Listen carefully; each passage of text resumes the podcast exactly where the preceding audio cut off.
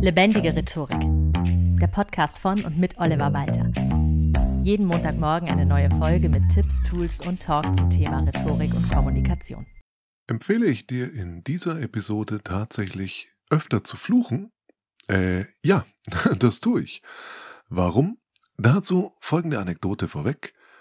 Angespannte Situation in einem Meeting. Es ging, oh Überraschung, viel länger als geplant und alle dachten, alle waren müde, alle waren genervt. Und dann schüttete jemand seinen Kaffee um und sich über die Hose und hat sehr, sehr heftig geflucht. Und alle mussten lachen, inklusive dem Menschen selbst. Und danach war die Stimmung deutlich besser, das Meeting konnte gar durchgezogen werden in Rekordzeit ab da und alles war gut. Deswegen herzlich willkommen zur neuen Folge Lebendige Rhetorik und warum du verdammt nochmal mehr fluchen solltest. Das ist natürlich erstmal kontraintuitiv, beziehungsweise vielleicht gar nicht kontraintuitiv, diese Aufforderung, die da drin steckt, sondern entgegen dem, was du vermutlich gelernt hast. Fluchen ist etwas, das wir eigentlich vermeiden sollen. Also lernen wir so. Das bringt man schon im Kindesalter bei, aber sowas sagt man aber nicht. Und umso mehr Spaß macht's. Also man merkt ja richtig, wie Kinder sowas auch einfach nur zu Provokationszwecken dann sagen. Die kommen aus der Schule heim mit irgendwelchen Begriffen. Gerade bei englischen Begriffen, wo du dann erstmal raten musst, was für ein Wort oder Begriff steckt denn dahinter. Wenn das Kind dann nur sowas sagt wie What the fuck? Und du denkst, hä, wie bitte? Waterpark? Ach nein, das andere. Ah, okay. Und dann weißt du nicht mehr so recht, ob du jetzt lachen sollst oder zu einer pädagogisch wertvollen Belehrung ansetzt. Und was davon langfristig einen besseren Effekt hat, keine Ahnung. Aber wir lernen auf jeden Fall, dass Fluchen schlecht ist, dass es wichtig ist, höflich zu sein, stilvoll und Fluchen auf jeden Fall zu vermeiden ist. Und heute in dieser Folge erzähle ich dir genau das Gegenteil. Du solltest definitiv mehr fluchen. Also zumindest 90 Prozent von euch da draußen, die das hören. Die anderen 10 machen es vielleicht schon, keine Ahnung. Dazu kenne ich keine Statistik. Aber warum solltest du verdammt nochmal fluchen? Was spricht denn bitte dafür? Hier ein paar Gründe. Erstens, Fluchen zeigt Emotionen. Denk nur mal an Aussagen, mit denen ein Redner oder eine Rednerin so richtig aufrütteln möchte. Wenn das zu rational und viel zu höflich vorgetragen wird, ja, dann reißt das halt niemanden vom Hocker. Dann nicken die Leute vielleicht so, wenn du wirklich möchtest, dass jemand reinruft, sowas von wegen, ja, genau, so ist es. Dann musst du halt auch ein bisschen verbal auf dem Tisch hauen und so eine kleine Entgleisung zeigt Emotionen. Also es ist sehr, sehr schwierig, die vorzutäuschen. Dafür musst du wirklich sehr, sehr gut schauspielern können. Aber wenn du so das Gefühl hast, jetzt schluck ich einen Fluch runter, gibt Situationen, wo du durchaus sagen kannst, nein, lass ihn raus, weil diese authentische Emotion verbindet dich gerade mit dem Publikum. Wann machen wir verdammt nochmal endlich was gegen Kinderarmut? Das wirkt einfach stärker und erzeugt mehr Emotionen, als wenn du dieses verdammt nochmal an der Stelle weglassen würdest. Zweitens, was dafür spricht, verdammt nochmal zu fluchen. Fluchen und Beleidigungen, und das ist jetzt das Spannende, du wirst vielleicht gleich sagen, ah ja, stimmt. Und hast trotzdem vielleicht bewusst noch nie drüber nachgedacht. Fluchen und Beleidigungen können auch Vertrautheit signalisieren und verstärken. Ja, wer sich so auf freundschaftliche Art so liebevoll beleidigt und voreinander rumflucht, signalisiert damit, hey, vor dir kann ich das machen. Wir beide verstehen uns. Hier kann ich sein, wie ich bin und wie ich sein will. Vielleicht kennst du das mit guten Kumpels oder sehr, sehr enge KollegInnen, dass man da mal so richtig Dampf ablassen kann und auch mal einen raushauen kann, auch mal einen Kunden einfach mal vor den anderen aus der Kollegschaft einen Idioten nennen kann, einfach und alle müssen so kichern und ja, stimmt. Und man baut einfach so ein bisschen Energie ab, so ein bisschen Dampf geht raus und das ist auch ganz wichtig bei diesem Vertrauensding, das dadurch auch noch bestärkt wird Du zeigst mit dem richtigen Einsatz von Flüchen und Beschimpfungen bis zu dem Grad, bis zu dem es für dein Gegenüber auch noch okay ist, signalisierst du damit, hey, ich weiß, wie weit ich bei dir gehen kann. was unter uns als Gruppe noch akzeptabel ist. Und das schafft auch wiederum Identität innerhalb der Gruppe und sozusagen Vertrautheit miteinander. Aber, da sind wir schon bei drittens, Fluchen und Schimpfen tut nicht nur der Gruppendynamik manchmal gut, sondern es tut auch uns selber gut. Dazu gibt's tatsächlich inzwischen wissenschaftliche Studien. Tatsächlich halten wir mehr aus, wenn wir dabei fluchen und schimpfen. Stress zum Beispiel wird so abgebaut. Und laut einer Studie des Verhaltenspsychologens Richard Stevens halten wir Menschen sogar Schmerzen besser und länger aus, wenn wir dabei fluchen und vor uns hinschimpfen. Denn über Jahre war so die Meinung in der Medizin, dass Fluchen eher kontraproduktiv wäre, weil man sich dann aufs Negative fokussiert. Und wir haben ja alle gelernt, positive Psychologie, hey, manifestiere das Gute, manifestiere die Heilung, bla bla bla. Und Stevens hat, hat gezeigt mit seiner Studie, dass das eigentlich totaler Unfug ist. Er führte einen Versuch durch mit 67 Freiwilligen, später das Experiment noch mehrfach wiederholt und es, der Ausgang war immer gleich. Die ProbandInnen mussten die Hand in Eiswasser halten und falls du schon mal gemacht hast, deine Hand aus irgendwelchen Gründen in sehr, sehr kaltes Wasser halten, wirst du feststellen, dass das nach kurzer Zeit sehr, sehr weh tut und immer mehr weh tut. Und nach dem Zufallsprinzip hat man bestimmt, wer von den Teilnehmenden an dieser Studie fluchen durfte und wer nicht. Und dann wurde gemessen, wie lange die es geschafft haben, die Hand im Wasser zu lassen. Und es zeigte sich, dass tatsächlich die Teilnehmenden, die fluchen durften, 50 Prozent länger geschafft haben. Ja, die haben ihre Hand erst nach einer Zeitspanne von 50 Prozent mehr als die Vergleichsgruppe aus dem Eiswasser gezogen. Das ist doch ziemlich beeindruckend. Also so 10 Prozent würde ich noch sagen, ja gut, ist jetzt vielleicht nicht wirklich so signifikant viel, aber nein, es sind tatsächlich 50 Prozent. Und ich finde 50 Prozent mehr, das ist halt schon, ja, das ist halt richtig was.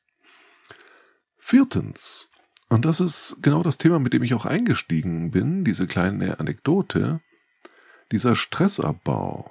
Und viertens, das ist genau das Thema, mit dem ich eingestiegen war, mit dieser kleinen Anekdote vom verschütteten Kaffee. Der Mann hat geflucht, alle mussten lachen, inklusive ihm selbst, und hey, die Anspannung war weg. Das heißt, dieser Stressabbau, der gerade aus dieser Studie von Stevens äh, beschrieben wurde, funktioniert auch in der Gruppe. Das heißt, hier verbinden sich die beiden vorher genannten Punkte. Es entsteht ein Gruppengefühl und das kann sogar Stress abbauen, wenn gemeinsam geflucht wird oder wenn einer flucht und die anderen signalisieren, hey, das ist jetzt gerade völlig okay und verständlich. Ein Fluch zur rechten Zeit kann also Anspannung aus, auch aus einem Gespräch rausnehmen, Verbindung herstellen wenn die anderen genauso fühlen oder sich zumindest wie beim heißen Kaffee sozusagen in die Situation auch reinversetzen können. Jeder kann sich vorstellen, wie es wäre, wenn man sich einen heißen Kaffee drüber schüttet. Man würde auch einfach Scheiße schreien. Und genau das verbindet dann, dass man mit mehr Empathie auf den Menschen zugeht, der da gerade seine Maske hat fallen lassen und sich ganz authentisch gezeigt hat, weil wir grundsätzlich sehr authentisch sind, wenn wir fluchen. So. Fünftens. Der fünfte Grund, warum du mehr fluchen solltest. Hey, du befindest dich damit in bester Gesellschaft.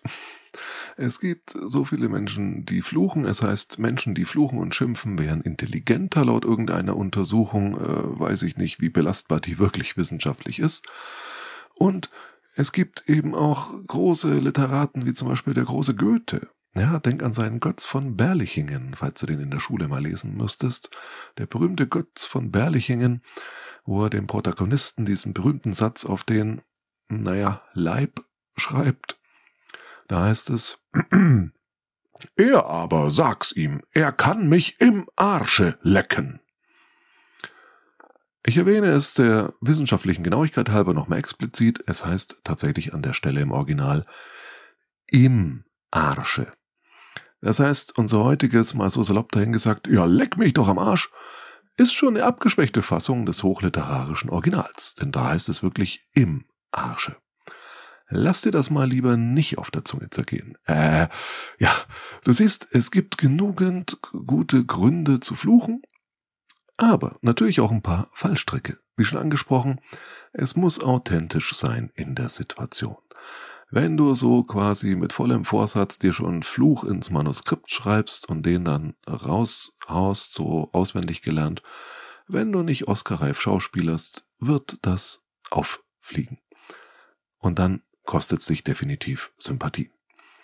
Das Fluchen muss an der Stelle angemessen sein. Also natürlich nicht wirklich angemessen, denn dann wäre es ja kein Fluchen und Schimpfen, sondern es soll ja gerade ein bisschen unangemessen sein. Aber eben auch nicht mehr als dieses bisschen, was dann letztendlich noch völlig okay ist. Also nicht komplett drüber, aber halt so, dass die Leute schon sagen, hohoho, aber noch nicht, oh, du Schande. Und das kann ja je nach Gesellschaft und Anlass und deiner Rolle in dem Ganzen sehr unterschiedlich sein. Also als Chef oder Chefin ist es vermutlich schwieriger, einen Fluch vor versammelter Belegschaft rauszuhauen, als wenn jemand von unten in Anführungszeichen mal so einen richtig deftigen Fluch in irgendeiner Mitarbeiterversammlung oder Gewerkschaftsversammlung raushaut. So, das sind die Tipps. Jetzt noch ein bisschen praktisches Material. Ja, was für Flüche kennen wir denn? Also ich wohne hier in Franken, was ja nun mal ein Teil von Bayern ist, und da haben wir schon so einiges. Himmel, Arsch und Zwirn. Ja, verreck Nummer eins. Ja, Kruzifix nochmal, Herrschaftszeiten. Ja, da leckt mich doch am... Ah, das hat man schon. Okay, so.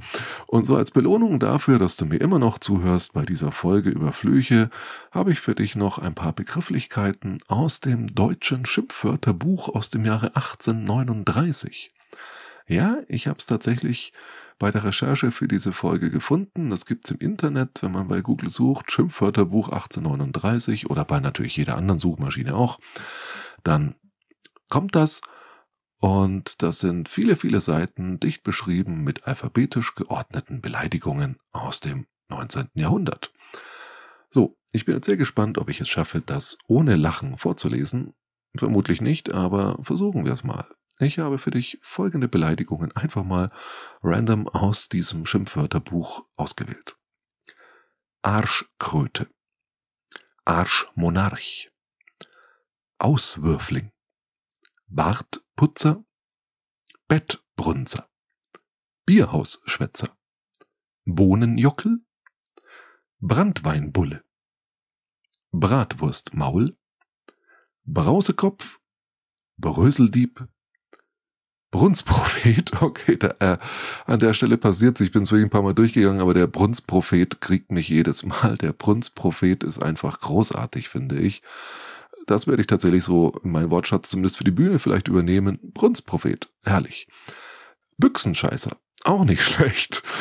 Fensterscheibenzähler, Fressmops und Ofenpudel habe ich mir mal rausgeschrieben. Aber es sind hunderte mehr. Du kannst es dir gerne im Internet nachschauen. Im Blogartikel zu dieser Folge auf meiner Website werde ich äh, das auch gerne verlinken.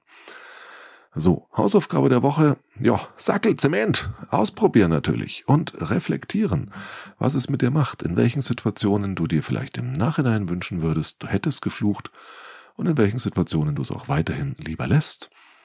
Verdammt viel Spaß dabei.